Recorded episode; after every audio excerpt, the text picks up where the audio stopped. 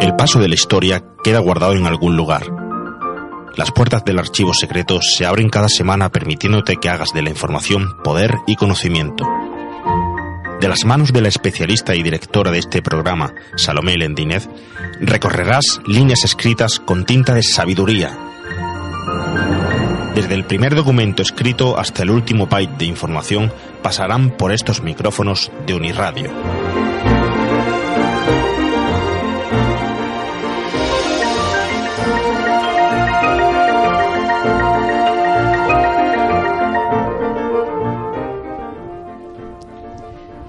Hola, muy buenas tardes. Bienvenidos al a la cuarta emisión del Archivo Secreto. Hoy vamos a abrir una de las cajas más controvertidas y polémicas del archivo, al menos para quienes tienen algo que ocultar, la de la transparencia. Si hace algunos días hablábamos de la protección de nuestros datos como un hecho importante, la transparencia y accesibilidad de la información que contienen los documentos en nuestros archivos no lo son menos. Transparencia es una palabra muy de moda entre los políticos y los archivos tenemos mucho que decir. Y la verdad, nos preguntamos muy poco. La transparencia la emplean mucho a la hora de hablar de derechos, garantías democráticas, de buen gobierno, pero ¿sabemos qué implica? ¿Sabemos cómo conseguirla? Para entender esta palabreja nos tenemos que situar en un contexto muy concreto. Por un lado, los documentos públicos en archivos públicos, por ejemplo, documentos sobre contrataciones de obras, servicios, informes, estudios estadísticos, plenos municipales, las actas en las comisiones en un Consejo de Ministros. Por, eh, eso en el contexto. Y por otro lado, también tenemos que situarnos el uso que se puede dar a esa información, tanto por parte de las instituciones públicas, los, los, que son productores, como los demandantes de dicha información, que somos nosotros, como ciudadanos, tenemos derecho a acceder a esa información. La archivera Ana Melero eh, analizó esta situación de una forma muy clara. La información contenida en los documentos públicos se resiste a salir del ámbito de la investigación histórica de los propios procedimientos administrativos y judiciales. En cambio, la información que se está generando en el sector público para dar información ve incrementarse su proyección hasta extremos humanamente casi inasimilables a través de todo tipo de medios y sistemas de difusión. Para estar informados debemos todos perder el miedo a la palabra, en cualquier medio y sistema, ser capaces de asumir la responsabilidad que conlleva saber y el que los demás sepan, hasta donde el respeto conviene, claro. La transparencia es una nueva definición para esa tela vaporosa que deja entrever a través de ella, ¿no? Tendremos luego una invitada que nos aclarará esta relación entre transparencia, política y archivo. Y ahora, pues como siempre, saludamos a Marco los controles técnicos y a Juan Pablo. Buenas tardes, Juan Pablo. ¿Qué tal? ¿Qué tal? Buenas tardes, Salomé. Oye, me gusta a mí esto de la transparencia. ¿Pero en qué eh, sentido? Eh, bueno, nosotros tenemos que ser también desde el archivo secreto transparentes y bueno, como vamos eh, a serlo hoy durante todo el programa, ¿qué tal si damos a conocer a la gente, recordamos que de forma transparente pueden acceder a, a nuestras redes, pueden acceder al programa una vez que lo hayamos realizado en formato podcast y escucharlo en cualquier momento eh, desde la propia plataforma de, la página de la Uniradio o desde la página de Evox, donde está el programa también colgado a la hora de, finalizar. Por otro lado, recordar a toda la gente, todo el que quiera colaborar, todo el que quiera dejar su información, todo aquel que quiera aportar o poner su granito de arena o que quiera darle incluso temas eh, posibles a discutir o debatir, eh, que puede hacerlo pues a través de correo electrónico, eh, por ejemplo a info arroba la caja que pueden seguirnos a través de, del Facebook a la caja.com, del Twitter eh, a la caja y bueno, que el programa estará también a su disposición del propio blog de la página web de alacaja.com, donde aparte del programa también pues vamos subiendo por ahí eh, algunas otras entradas, alguna otra información de interés, eh, artículos, comentarios, y no solo nuestros, sino de muchos compañeros y colaboradores con, en el mundo de los archivos, genealogía, paleografía, etcétera. Así que a todos aquellos, eh, ánimo y dejarnos vuestras impresiones y bueno, empaparos de toda la transparencia que dejamos en todos esos rincones de, de la red. ¿Empezamos con la actualidad? Vamos a ya actualizarnos, ¿sí? Venga. ¿Qué versión? ¿Versión 2.1, 2.3? Vamos con las noticias.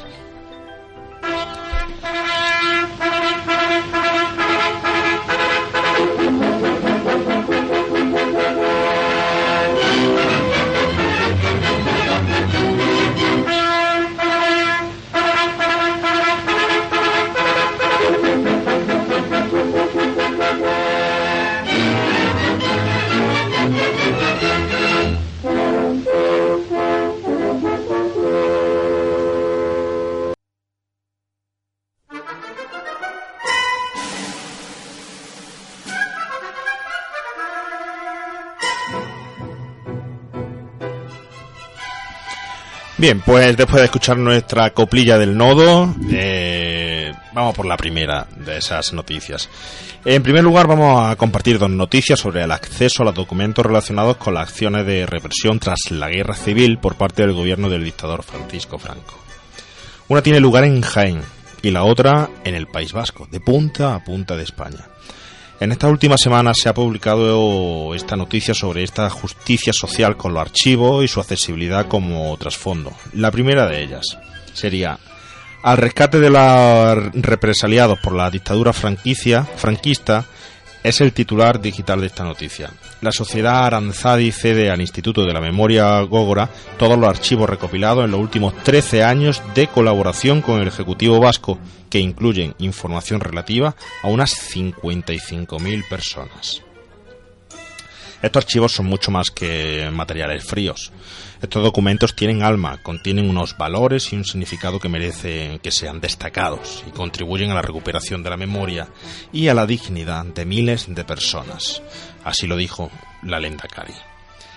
5.000 expedientes de represaliados en el portal de memoria histórica del Instituto de Estudios Jiennenses.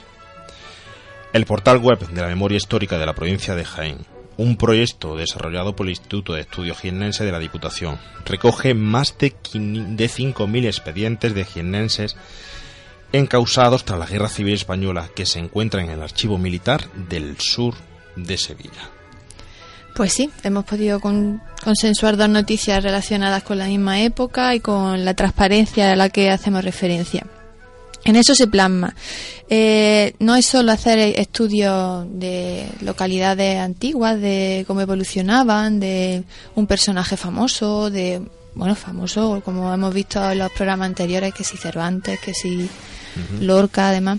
Eh, hay muchas personas anónimas que tienen información en los archivos y es justicia que se pueda acceder a información en el caso como estos dos, que son las eh, personas fusiladas, personas encarceladas injustamente o no, pero se puede acceder a eso para hacer justicia con ello. Eh, en ambos casos se han digitalizado muchísimos expedientes. En los titulares, no sé por qué, gusta muchísimo las cifras escandalosas.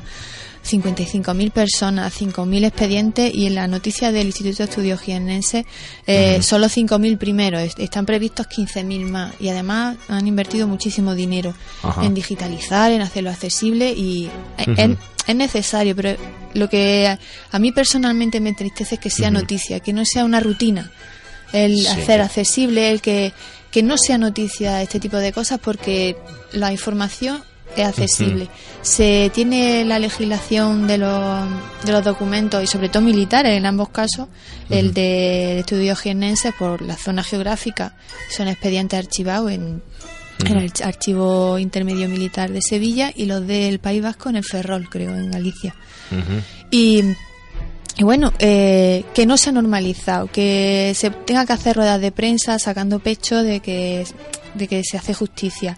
Porque es una pena, porque realmente el que eso sea noticia hace que sea algo esporádico, algo extraordinario y que sigan todavía muchísimos cajones, muchísimos documentos sin digitalizar, igual de interesantes, no solo para colectivos de este tipo, que en caso de asesinato, en caso de, injusticia, hay muchísima información pues cartográfica, lo que decía, de evolución de ciudades, de comportamientos sociales. Y es decir, que, que, está hablando que es como si cada vez que encendiéramos el interruptor de la luz, de la luz, eh, fuera noticia. Claro. Cada vez que, se, que, que, bueno, que apagáramos la hoguera o la vela para iluminar eh, la habitación, fuera noticia. Estamos hablando que es algo totalmente indispensable para el buen discurrir del día a día, tanto administrativo como cultural, como educativo, como histórico, etcétera, ¿no? Sí. Pero bueno, son cosas que hace a lo mejor 15 años no, no era posible acceder a golpe de clic, que la palabra clic gusta muchísimo también, miles de documentos a golpe de clic. Sí, como no es difícil luego hacer clic y buscar entre el explorador, entre internet, entre y dar 20.000 clics antes de llegar al clic final. Pues... Sí es verdad que están a un golpe de clic y, y, de hecho ahorra muchísimo dinero y agiliza muchísimo las investigaciones. Hace un poco tiempo, pues para que una persona interesada en un asunto así, una cosa pues un abuelo que que crees que injustamente fue fusilado o estuvo en la cárcel un tiempo, pues para tú como nieto o nieta que quiera mm. ver parte involucrada, hacer justicia con una persona a la que tiene mucho cariño, pues tenía incluso que llegar a juicio mm, o darte con lo, más fácil es con la puerta en las narices y nada más. También es verdad, en, en España todavía está muy reciente. La dictadura todavía está muy hay todavía esos bandos que aunque se puedan ir diluyendo, que nuestros hijos ya lo ven como algo muy, muy de pasado, que incluso el personaje del dictador puede ser algo simpático por su estatura y eso, pero en fin, todavía queda mucha herida. Todavía queda mucho por recorrer en esto. Bien, eh, vamos a ir con otro episodio negro de la historia más reciente.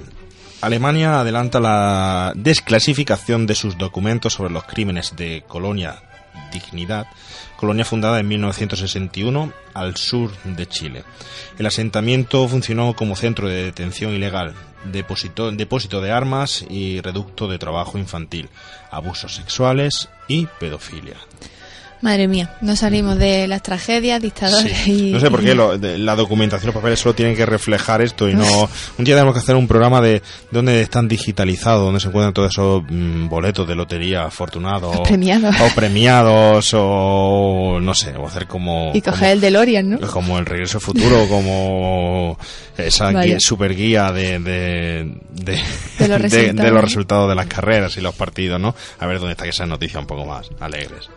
Sí, bueno, eh, esta sí que es una noticia muy de transparencia porque la noticia es que se adelanta el, acceso a esos documentos que estaba prevista para dentro de, 10 años.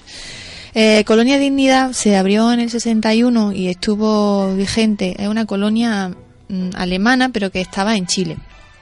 ¿Vale? Y aprovechando la época del dictador Pinochet, pues ese centro alemán pues era como una especie de secta que el que entraba no podía salir y a saber lo que lo que pasaba por ahí.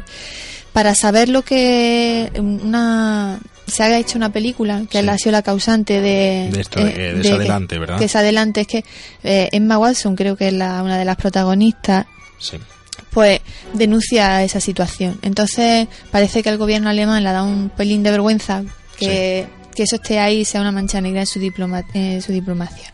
Pues ya en los 60 ya estaban lavando su imagen también después de otra horrorosa época y, y lo han adelantado. Pues es en un ejercicio de realmente de transparencia política para que se pueda hacer justicia, para que se depuren responsabilidades, que lo comentábamos, que hay que desclasificar documentos cuando todavía se pueden pedir explicaciones y, y hacer justicia, simplemente. La verdad es que hay muchas veces que toda esta documentación e información viene bien rescatarla, aunque sea triste, pero para recordarle a la humanidad lo que, o para aquel que quiera escuchar, lo que hay que evitar o lo que no se puede repetir, ¿no? En fin, vamos a pasar a la siguiente. La última noticia, algo más liviana. El Caixa Forum de Girona acoge desde este jueves una exposición de fotografías de personalidades del mundo del cine y la música, entre otros. Los famosos que pisan la Costa Brava más glamurosa. Costa Brava, Glam and Click es el título de esta exposición. Bueno, vamos a cerrar un poco las noticias con buen sabor de boca. Sí. Que no solo hay expedientes de fusilamiento, también está la está pues lo que es el papel cuché, la, los archivos fotográficos. Esta es la exposición de la agencia F, la agencia de noticias que tiene un archivo fotográfico pues, pues pura, pura historia de, de este país. Eh, entonces, junto a mm, la obra social de la Caixa y la, la cadena de hoteles Costa Brava y, y, con el patrocinio de la empresa DAM, la de la cerveza, y HP, la de la impresora, que esto me gustaría recalcarlo porque hay muchas empresas que se están involucrando cada vez más en el tema de la difusión histórica. HP por si le puede tener un interés por la por su, su impresora, su, escáner, para digitalizar, claro. Una buena forma de promocionarse. Y la cerveza DAM de esa de esa zona. Entonces pueden realizar una exposición, pues que a todos nos gusta pasar a lo mejor una tarde de sábado y decir, venga, vamos a entrar a ver una exposición y ver fotografías, pues están Frank Sinatra, Diana Ross, Sting, Enrique Iglesias, Alejandro Sanz. También está Messi, está el rey, el rey Juan Carlos I. Eh, bueno, hay muchísimo y lo curioso de, esta exposición, aparte de eso, de ser sus fotografías que son bastante curiosas, os dejaremos el enlace en el resumen de, del programa eh, el orden en el que se han puesto las fotografías. ¿Por qué? ¿Y eso? Pues que no han cogido un orden cronológico como a lo mejor puede esperar. Ah, bueno, que se me olvida decir que sale Dalí, claro, Salvador Dalí también. el... inventor del chupachu. bueno, la mm, el orden, como digo, no es cronológico, ni es geográfico, ni es por categoría de músico, de político, ni nada de eso. Han, han decidido que sea Google el que le dé el orden. Es decir, la, de las personalidades que tenían, el que más, más resultado arrojaba en la búsqueda era el primero. Como podemos encontrar a Messi por delante de... ¿Pero lo han hecho a modo de encuesta o lo han hecho...? No, no, lo han elegido hacer así. El comisario de la exposición dice, en vez de hacerlo con otro criterio... Han buscado en Google, según lo que... Quizá tenga... El posicionamiento le ha dado a cada uno a Google, así han hecho la, exposición. Tiene, yo le veo la explicación en que la...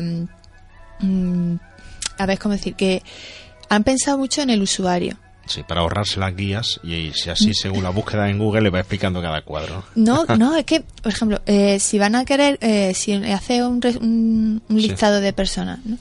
Frank Sinatra lleva mucha ventaja y a lo mejor mm, tiene muchas personas que le siguen, entonces puede superar a Messi en búsqueda, ¿o no? Entonces van a poner en un lugar más destacado a una persona que las, a, una celebridad que va a atraer a la gente, porque saben que se buscan mucho en Google. Cierto, bueno. Interesante, ¿eh? Cuanto menos. Eh, lástima que no podamos estar por allí para poder ver esta eh, curiosa exposición, la verdad. Porque yo me he quedado con la gana de ver la exposición del cómic también. Lástima que no, que por aquí poco, poco.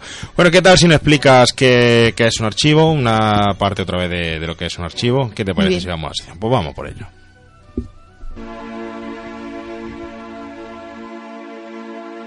Sometimes I feel like throwing my hands up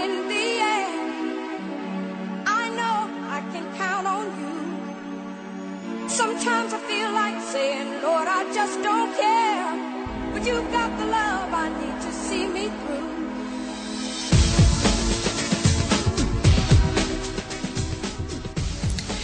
Bueno, pues otra faceta del archivo, la transparencia y garantía de derechos públicos, que es lo que venimos hablando.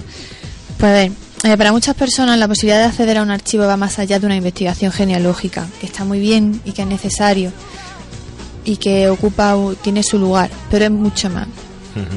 Porque es legal y el, acceso a los archivos para personas implicadas en documentación archivada en un hospital como paciente, en una colonia como la alemana esta en Chile, o como descendiente de un ejecutado por un gobierno para hacer justicia, en el caso de los crímenes, para que pague el culpable, o en el caso de la política, en cualquier ámbito, la transparencia implica no corrupción. Si nos preocupa la corrupción, pues deberemos exigir esa transparencia.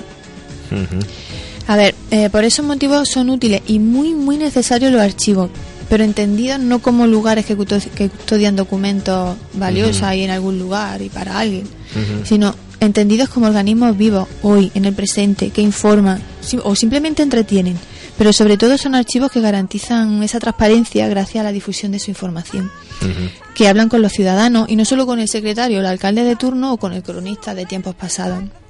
Pues, Sí, o con el deán de la ciudad también. sí, la, Porque, bueno, eh, mm, una cuestión es la necesidad de la transparencia y otra cuestión es la necesidad de esa transparencia dentro del país, dentro de, los documentos públicos, dentro de, bueno, no un documento público, sino dentro de una pequeña asociación donde es necesario ver todas las actas, donde es necesario ver los movimientos financieros, etcétera, para saber, bueno, un poco qué se hace con esos fondos que utiliza para la asociación, para impuestos y para recopilar información, etcétera. Sino también mm, somos, nos permiten ser transparentes, es decir, sabemos que la información es poder. Y si tú te guardas la información para ti, es poder.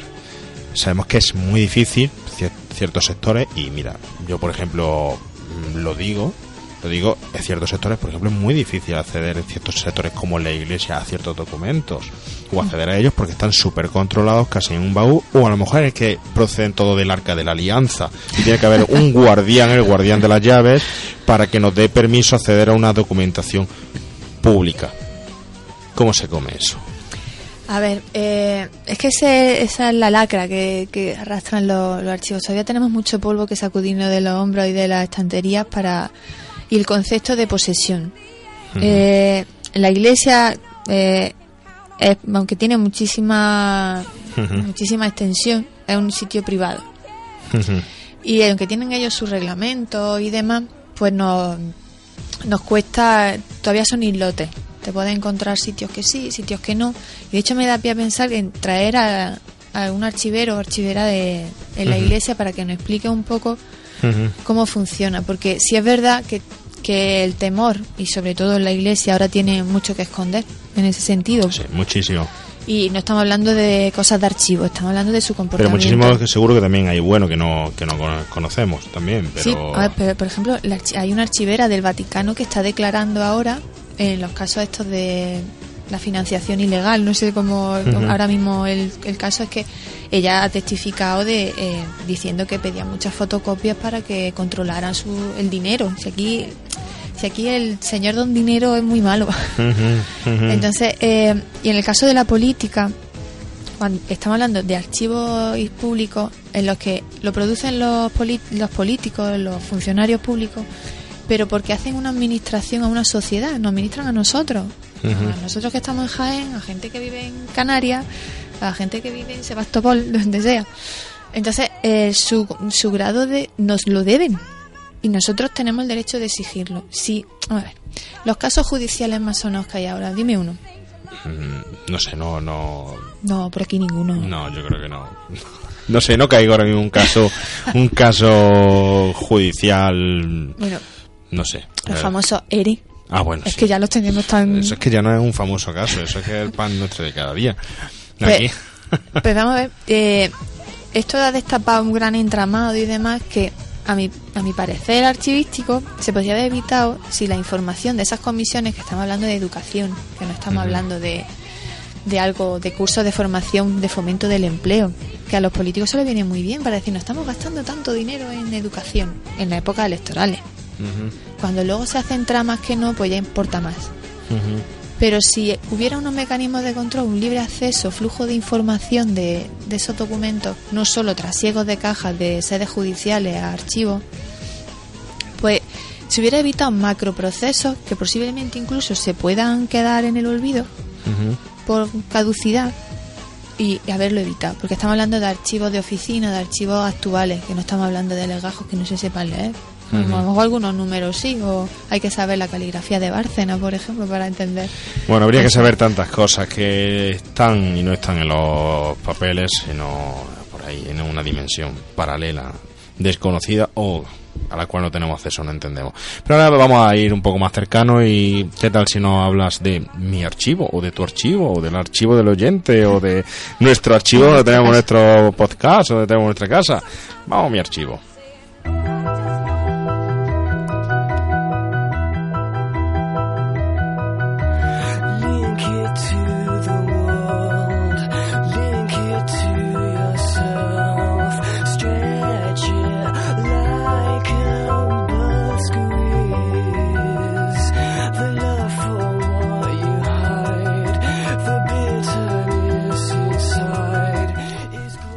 Bueno, pues trasladando esta transparencia al ámbito personal, entiendo que es algo mucho más delicado. Porque como hablábamos preparando el programa, yo no puedo coger, decías tú, que yo no voy a ser transparente con todo el mundo. Sí. bueno, eh, es simplemente traducir esta palabra tan abstracta y tan de moda que por eso se pierde un poco eh, a lo que no, a lo que supone ser transparente con nosotros mismos y con la sociedad. Eh, con nuestra, por ejemplo, con la, relación que tenemos con la administración pública, la que nos gobierna, no ser transparente nos puede traer problemas. Por ejemplo, si no entregas toda la documentación para algo, puedes perder algo o puedes incurrir en algo. Eh, es esencial que preservemos nuestro archivo personal eh, y también puede ser tan simple como el resguardo de una compra para reclamar en, los días perceptivos de 30 días para devoluciones. para devolver. Exactamente. Estamos hablando de, ahí. Y ahí le puedes sacar una información muy valiosa para ti. Si tú archivas tu factura de teléfono, pues puedes hacer un histórico de, de 3, 4 años y ver la evolución, si te han cobrado lo suficiente, si no, si estás gastando y, hacer acciones, tomar acciones. A eso nos referimos un poco, para dar un ejemplo más, más cercano al día a día, que puedes ejercer transparencia contigo mismo con la información que tú mismo generas. Y poder tomar acción y hacer algo que te convenga más. O incluso, si tú tienes una colección de fotografía antigua, participar en una exposición y hacer, pues no sé, colaborar en la difusión de la historia. quizá la red ayuda mucho a eso, ¿verdad? Sobre todo el trabajo, a la hora de hacer transparente tu propio trabajo, la red ayuda, a la hora de hacer transparente tus conocimientos, de estudio, tu currículum, etcétera, las redes, todo tipo de redes que hay, funciona, ¿no? Y luego bueno esa transparencia que hablas dentro de, de tu propio de tu propio hogar que no sé si es más fácil ser transparente o tener tiempo para consultar todo ese archivo que, que has coleccionado la verdad eh, lo que pasa es que estoy de acuerdo contigo yo lo único que creo que no debe ser transparente son las lonchas del jamón nada más ¿Qué te parece si nos vamos a nuestra, nuestra entrevista? ¿Damos paso? Sí, perfecto. Pues vamos a la entrevista.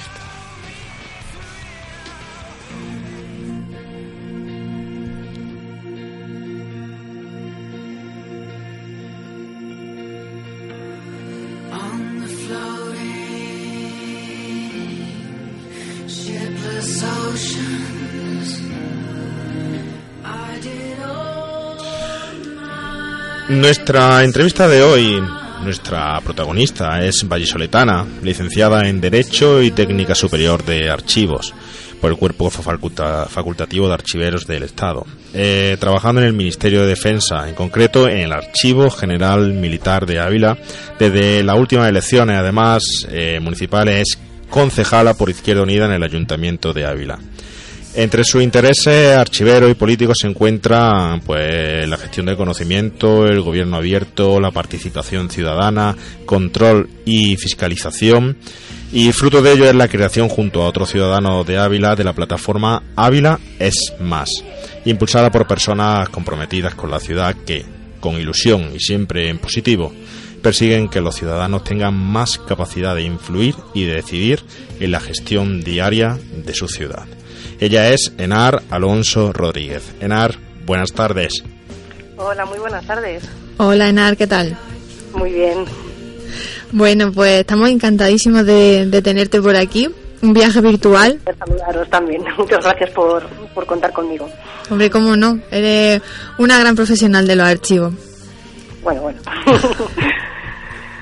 Bueno, eh, voy a empezar un poco para, para empezar a entrar en tema de transparencia política y corrupción, que parece un título de película. Directamente, tú directamente a... Antes, antes de eso, no, no, a, a, poner en un compromiso.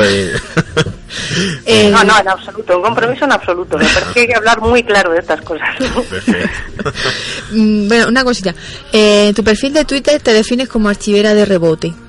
Pero bueno, para ser de rebote, no le está yendo mal. ¿Cómo es eso de rebote? Bueno, porque uno, por más que planifica su vida, luego las cosas salen como salen. Digamos que eh, habiendo estudiado Derecho de rebote también, porque quería estudiar Historia del Arte, pero no lo había por entonces, y, intentando hacer una tesis doctoral en Historia del Derecho para intentar ser profesora universitaria, que al final acabé siendo archivera del Estado, pues no deja de ser un poco archivera de rebote. Pero bueno, había que reciclar los conocimientos adquiridos en la universidad y emplearlos en algo más útil que hacer una tesis doctoral que en España tiene muy poca, muy poco pedigrí, hay que reconocerlo.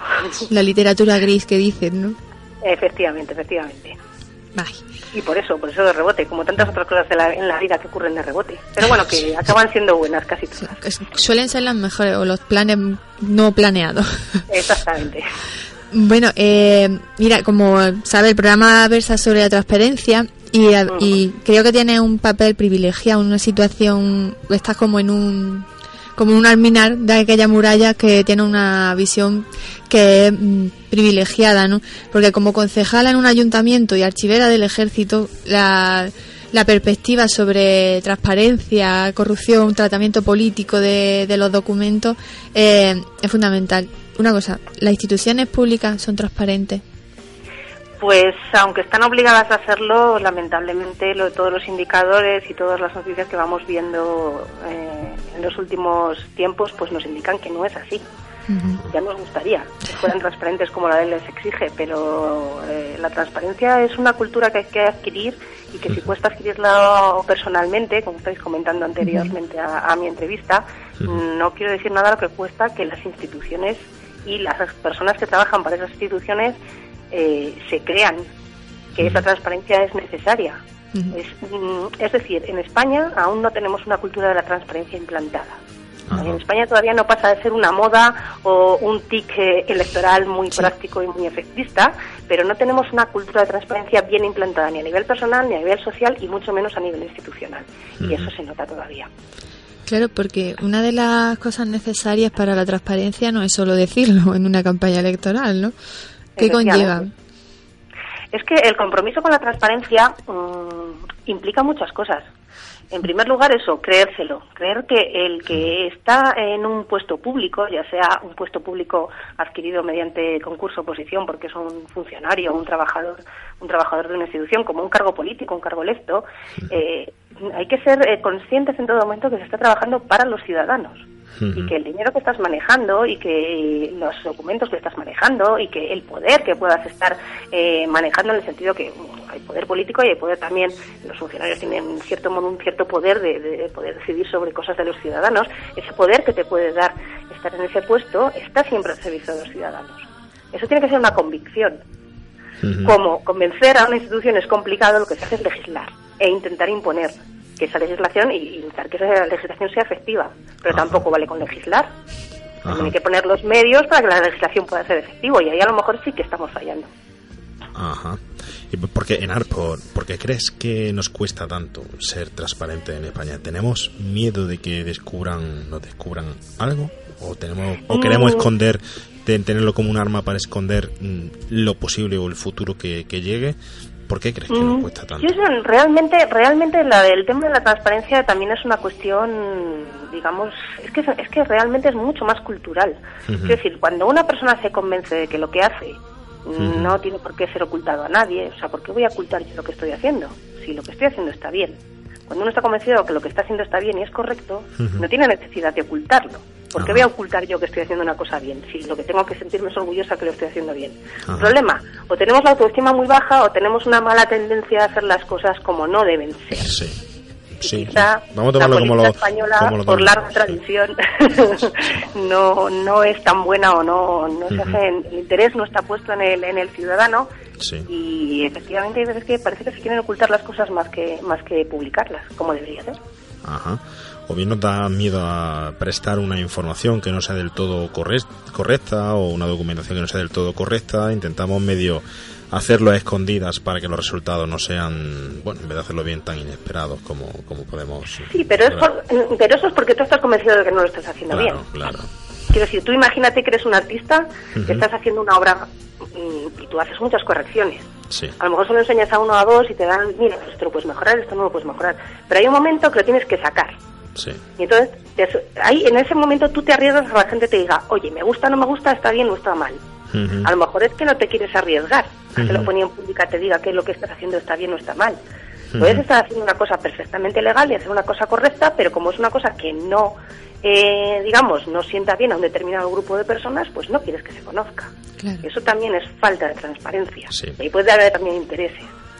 Entonces, claro, la transparencia, como digo, es una cultura y cuesta implantarla. En, las personas, en las instituciones, hay que poner muchos medios para que se implante. Y hay que tener ganas también, hay que convencerse de ello. Sí, sí, sí. Y oye, eh, ¿hasta qué punto, me gustaría a mí saber tú desde ese punto de desalminar que decía Salomé, Mm. hasta qué punto a ti te da la perspectiva para ver eh, cómo puede repercutir negativamente o cuáles son el tipo de repercusiones negativas que se tiene dentro del de pues bueno de las personas el pueblo eh, etcétera el no ser transparente o el que el, el pequeño gobierno o el gran gobierno no sea transparente cuál es la repercusión más Pues mira, la repercusión es que los ciudadanos no podemos tomar las decisiones con toda la información que necesitamos para tomarlas. Ajá. A ver, tú para tomar una decisión sobre cualquier aspecto de tu vida necesitas informarte previamente. Te vas a comprar un coche, vas mirando un montón de concesionarios, te vas leyendo los los eh, los modelos, te vas leyendo todo y tomas una decisión porque estás previamente informado. Si tú no tienes acceso a la información para tomar una decisión, la decisión que tomes no puede no ser la más correcta. Ajá. Sí. Entonces, claro, imagínate que en una ciudad determinada se plantea un plan urbanístico, pero la gente no tiene acceso a eh, los objetivos de ese plan, a la forma de desarrollarse, a lo que va a costar, al tiempo que se va a desarrollar. Ajá. Y sin embargo te dicen, tienes que opinar si quieres o no quieres aquí un colegio. No, bueno, yo es que necesito que me des toda la información para saber si el sitio adecuado del colegio es este o es el contrario. Ajá. O a lo mejor tú me estás diciendo una cosa que a mí no me interesa, o me estás dando una visión parcial cuando yo necesito tener la visión total para poder tomar una decisión adecuada. Claro. Por eso nosotros aquí en Ávila estamos intentando desde una pequeña asociación mm, mm, intentar fomentar esa cultura de la transparencia dentro de la ciudad, que los ciudadanos sepan que tienen derecho a acceder a la información de su ayuntamiento o de su diputación o de todas las entidades, porque eh, las decisiones, aunque luego las ejecuten los políticos o los funcionarios, como decíamos, desde luego influyen en la sociedad y la sociedad tiene que poder influir en la toma de decisiones. Claro. Eso es lo que se llama el gobierno abierto, para poder eh, llegar a un tema, a, a- a un ideal que todos pretendemos de gobierno abierto. Esos ciudadanos tienen que poder acceder a la información tal y como es, ni filtrada, ni manejada, ni manipulada, ni parcialmente entregada, ni nada de nada. Y eso, lamentablemente, pues se comprueba que es una tendencia o que es una manía eh, en las instituciones, sobre todo en las más pequeñas. Las más grandes parece que tienen al menos más posibilidades de poder implantar sistemas y, y- y formas de gestionar el acceso a documentación, pero en las instituciones pequeñas como ayuntamientos y sobre todo ayuntamientos de pequeños pueblos, pues quizá tienen problemas para dar esa posibilidad a la gente de que puedan ver la documentación y que puedan tener acceso a toda la información. Pero bueno, la legislación está ahí y tenemos que cumplirla. O sea, que La verdad es que me lo es estás contando de cumplirla. tal forma que me está dando ganas de irme a vivir a Ávila, no sé por qué. Bueno, no, no. Digamos que lo estamos intentando, que lo estemos consiguiendo ya es otra cuestión. Esto es una cosa muy lenta y, Sí. y vamos, eh, cambiar el modelo conceptual que tiene la gente en la cabeza de lo que puede pedir, lo que no puede pedir, lo que puede esperar de su administración o no puede esperar es lento y es complicado. Es Sí. Tienes que hacer comprender a la gente que te, que te tienen que publicar el presupuesto anual del, del ayuntamiento, pero no te lo tienen que publicar en unas tablas de, en PDF, te las tienen que publicar con unos gráficos donde tú seas capaz de poder comprender entender. que están gastando y que te están gastando. Claro. Porque si no, si te lo ponen en un formato que tú no entiendes, por más que te estén dando la información, no eres capaz de... de- Qué importante eso, ¿eh? Qué importante Claro. eso. Es muy importante, es muy importante. Bueno, y si ya lo que es la... Estamos hablando de la política de a que nos afecta, que creo yo que nos tienen un poquitín de, de respeto, de miedo que, no, que sepamos, ¿no? A que sepamos mucho los ciudadanos qué qué es lo que se está haciendo. Si ya hablamos del tema de defensa, la desclasificación de archivos, eso ya es un tabú tremendo, porque vaya a que resucite Colón y diga que, que España es suya. Sí, pero el tema de, de- el tema y ahí cambiamos un poco, cambiamos de bando, pero no cambiamos de bando, seguimos con un tema de, de transparencia o de falta de transparencia. Ahí ya es un tema que es una, digamos que es un mal endémico de- de- del ordenamiento jurídico español.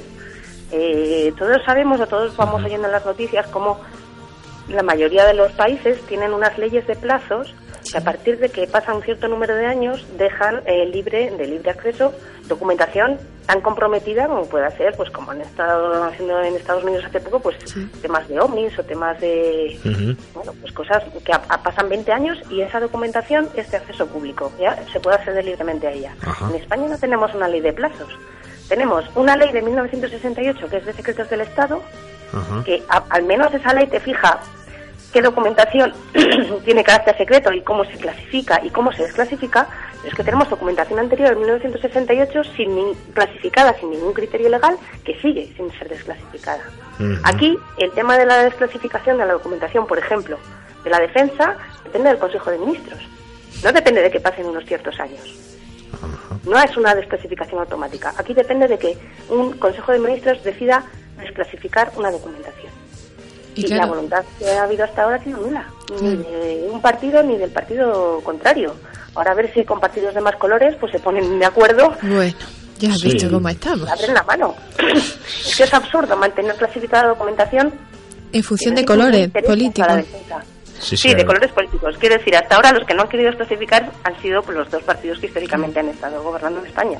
Ni el Partido Popular ni el PSOE, cuando han tenido sendas mayorías absolutas y han podido, eh, por ejemplo, variar o cambiar o modificar la ley de secretos del Estado, o al menos desclasificar toda la documentación anterior, no lo han querido hacer. Y ahora con nuevas formaciones políticas que, que puedan entrar o que puedan modificar la composición del Parlamento, pues a ver si en eso cambia. Pero bueno, una ya tiene sus dudas. Después de estos meses que y eso al final es, es lo que estábamos hablando antes. Mm, no estamos mm, satisfechos a lo mejor de nuestro pasado, parece que no podemos estar muy contentos de lo que estamos guardando y entonces lo vamos a seguir guardando para que nadie nos vea. Bueno, mira, a lo mejor es que hay que asumir que vivimos en una dictadura y que hicimos unas cosas mal hechas y que se pueden mejorar, y no solo la dictadura, también después de la dictadura, los 23F, por ejemplo. Bueno, tampoco hace falta esconderlo, ya sabemos lo que pasó, a lo mejor tenemos que saber más. Una vez que se sepa lo que pasó o lo que no pasó, pues aquí paz y después gloria, seguimos hacia adelante. El problema luego no es para tanto. Efectivamente, luego al final no es para tanto, efectivamente. De hecho, la ventaja de, tener, como tengo por, razones de trabajo, la acreditación del, Centro Nacional de Investigación para poder consultar la documentación clasificada, te hace ver que la mayoría de las cosas que no se dejan ver al público en general son completas tonterías. Y lo voy a decir así, claramente. Quiero decir, que se mantenga clasificado el expediente del fusilamiento de Companis, pues es un poco, un poco ridículo, ¿no? Lo estás diciendo tal cual, dices, y sé lo que va a contener.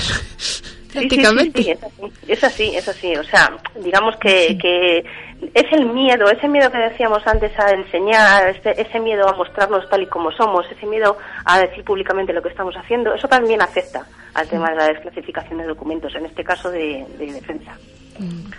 Bueno, pues un panorama un poquito opaco, por lo menos, lo que no, no, ha, no ha dibujado. de Forges estupendo que habría que buscar, que, que, sea una imagen de qué tal va esa ley de transparencia. Y hay unos señores pintando así de negro una pared. dice, bueno, aquí diseñando el silencio administrativo. es muy o sea, de Forges es muy fino, es muy bueno y es verdad, al final por más que tengamos leyes vigentes y por más que, se pongan los medios y tengamos la intención de implantar medidas de transparencia, luego la propia dinámica y la propia, las propias, la propia ley de transparencia, de hecho, es más restrictiva en cuestiones de acceso de lo que era la legislación previa a ella. Pues es una paradoja. El reglamento de la ley de transparencia, que todavía no se ha sacado, es aún más restrictivo que la propia ley de transparencia en cuestiones de acceso.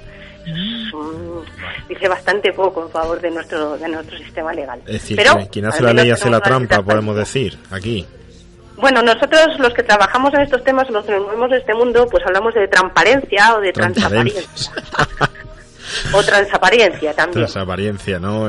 Eh, Bonito, pero la ley de transparencia es bastante transparente y bastante transparente, si me permiten la expresión. Yo creo que me quedo con esas futuras elecciones, conforme has dicho, con esa diversidad de partidos pues, políticos. Eh, y viene muy bien que, que, desde tu punto de vista, tu punto de mira, desde una propia concejalía, pues hagas chiste o ironía sobre todo eso, porque tú misma te das cuenta de cuáles son pues, tus propias carencias o deficiencias y las que nos rodean. Yo creo que en las próximas elecciones yo me voy a pasar muy bien, porque va a parecer que voy a una verbena con tanto colorido, ¿verdad? Con tantas papeletas de, de, color. En fin, la cuestión es lo, lo que planteas que, que, bueno, no sé si estamos acomplejados o que no queremos es salir de nuestro letargo o que no. Ya digo que, que implica un cambio cultural muy importante, muy importante. Sobre todo en países, no solo en España, en países del Mediterráneo, que tenemos una cultura, pues bueno, somos muy expansivos para ciertas cosas, pero muy reservados para ciertas otras. Si nos damos cuenta, los países que tienen los, eh, los temas de transparencia y gobierno abierto más implantados son países más de ámbito anglosajón, incluso nórdicos, que mm, paradójicamente digamos que son los menos mm, abiertos socialmente, ¿no? socialmente. Pero bueno, digamos que también hay una cuestión de latitudes, pero por ejemplo, los países hispanoamericanos, con todos los problemas que han tenido durante décadas de corrupción y de dictaduras y demás, son realmente los... Eh, eh, los que llevan el tema de la transparencia mucho más avanzado. Por ejemplo, México, el estado de Oaxaca, tiene una legislación sobre transparencia espectacular y de hecho están controlando muchas cosas. Está funcionando muy bien ah, en, en toda Hispanoamérica toda la normativa sobre transparencia y control de gasto público y bueno los temas estos que estamos viendo en Brasil, por ejemplo, están en cierto modo llevados adelante gracias a que las leyes de transparencia y de control están mucho más desarrolladas que aquí en Europa. O sea que tampoco es una cuestión solamente de mediterráneos nórdicos, digamos que también viejo y nuevo mundo. También hay diferencias también.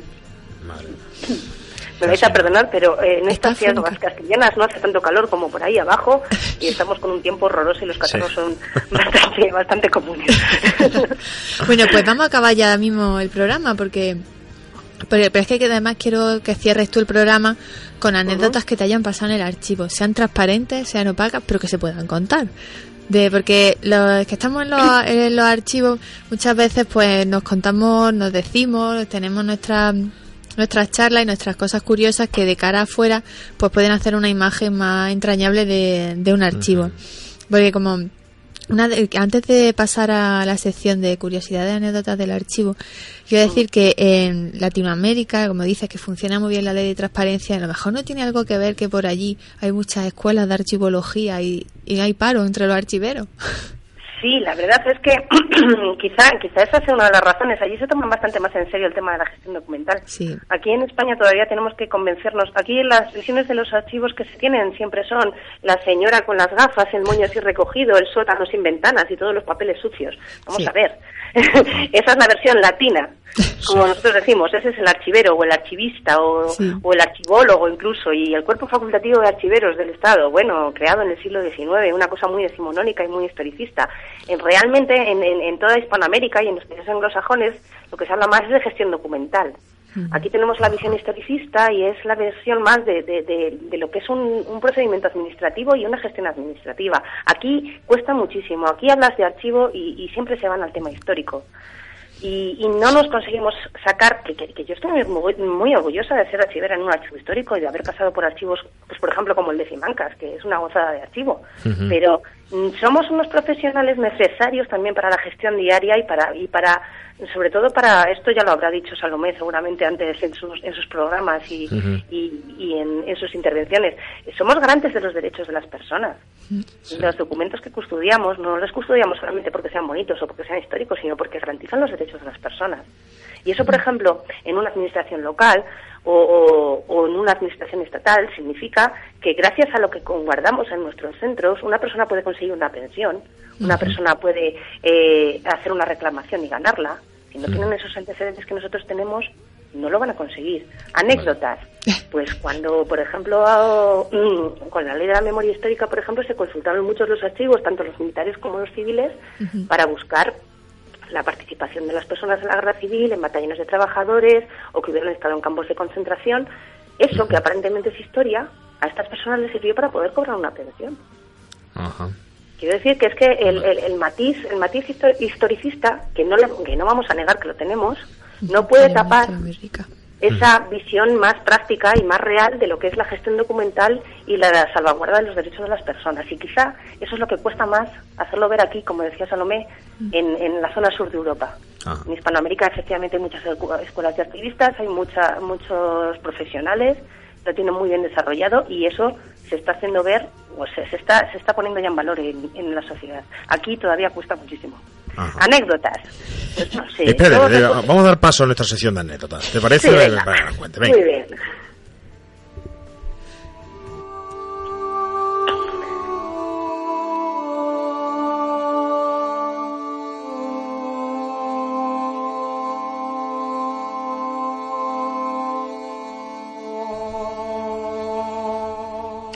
Oye, Nar, cuéntame una anécdota eh, que para mí muy interesante, que Salomé nunca lo dice por aquí, pero Salomé fue tuya allí, en el, fue compañera tuya allí en el archivo, Sí, sí, archivo militar, ¿eh? Y bueno, yo también fui compañero por allí alguna que otra vez. Pero Salomé fue compañera tuya, ¿qué tal fue? Eh, ¿Alguna anécdota de aquella? Porque de yo... aquella época, anécdotas, bueno, pues La verdad, no sé si, no sé si en, ese, en ese tiempo se, se pueden, anécdotas de trabajo muchas, en el sentido de que, bueno, nos juntamos allí, de repente o no hay nadie trabajando en el archivo, hay mucha gente porque salen contratos, salen proyectos y, de repente hay mucha gente. Cuando estuvo Salomé, por ejemplo, coincidimos un montón de gente a la vez y digamos que hicimos un grupillo bastante, bastante simpático, pero bueno, esas son anécdotas humanas. Anécdotas de archivos, pues eh, pensando, pensando, mm, sobre todo recordar casos extraños que salen bien parados y que parecen un poco, un poco raros. Por ejemplo, en el Archivo General Militar de Ávila, no sé si cuando estuvo Salomé o no, apareció por allí un señor japonés, alto, grande, mm que hablaba un castellano bastante precario, iba preguntando exactamente por la participación de las tropas marroquíes en la Revolución de Asturias de 1934. Entonces, claro, nosotros nos quedamos aquí. Un señor que viene de Japón, que habla cuatro palabras de español, que se viene hasta Ávila a preguntar por la participación de tropas marroquíes en la Revolución de Asturias del año 34. ¿Pero cómo te ha aprendido eso? no, porque esta era tan, tan raro, tan raro, tan raro, y lo mejor de todo es que la documentación efectivamente estaba en el archivo y se la pudo llevar el señor y acabó tan contento. Pero, no sé, parece que te va a venir un asturiano, que te va a venir un marroquí, pero que te venga un japonés de Japón, que se venga hasta Ávila.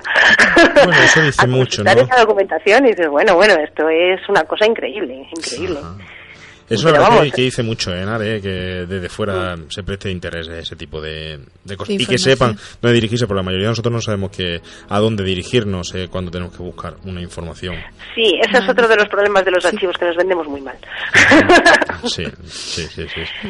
Pero bueno, afortunadamente hay gente como vosotros que ya está intentando intentando evitar eso y intentando dar publicidad y dar voz a, los archivos y eso es muy de agradecer, desde luego. Bueno, pues acaba nuestro tiempo ya, es una pena, porque estaríamos hablando... que agradecerle a ella, ¿verdad? Que claro que sí. Claro que sí, además quiero que venga, que pases por aquí otro día, porque no hemos hablado de archivos municipales y queremos saber la opinión de una concejala sobre archivos municipales, pero como hoy era transparencia, otro día te secuestraremos un rato. Pero que si no viene ella por aquí, nosotros para septiembre, para, la, para allí? No, no, allí en septiembre, la fiesta medieval de Podemos ir por que. Por supuesto, por supuesto. Además, es que no os podéis imaginar cómo se pone Ávila con el mercado medieval. Una cosa espectacular. Eso no se ve más gente nunca jamás en Ávila. Pues eso es la pena, que sí me lo puedo imaginar. ¿no? Bueno, pues muchísimas gracias, Ena, por A vosotros, muchísimas gracias a vosotros. Venga, pues nada, pues nos despedimos nos ya. Nos despedimos hasta la semana que viene, que volvamos a abrir otra caja. Mm, ¿De qué será? El martes que viene a las 6 de la tarde, como siempre, aquí en Uniradio. Venga, buenas tardes.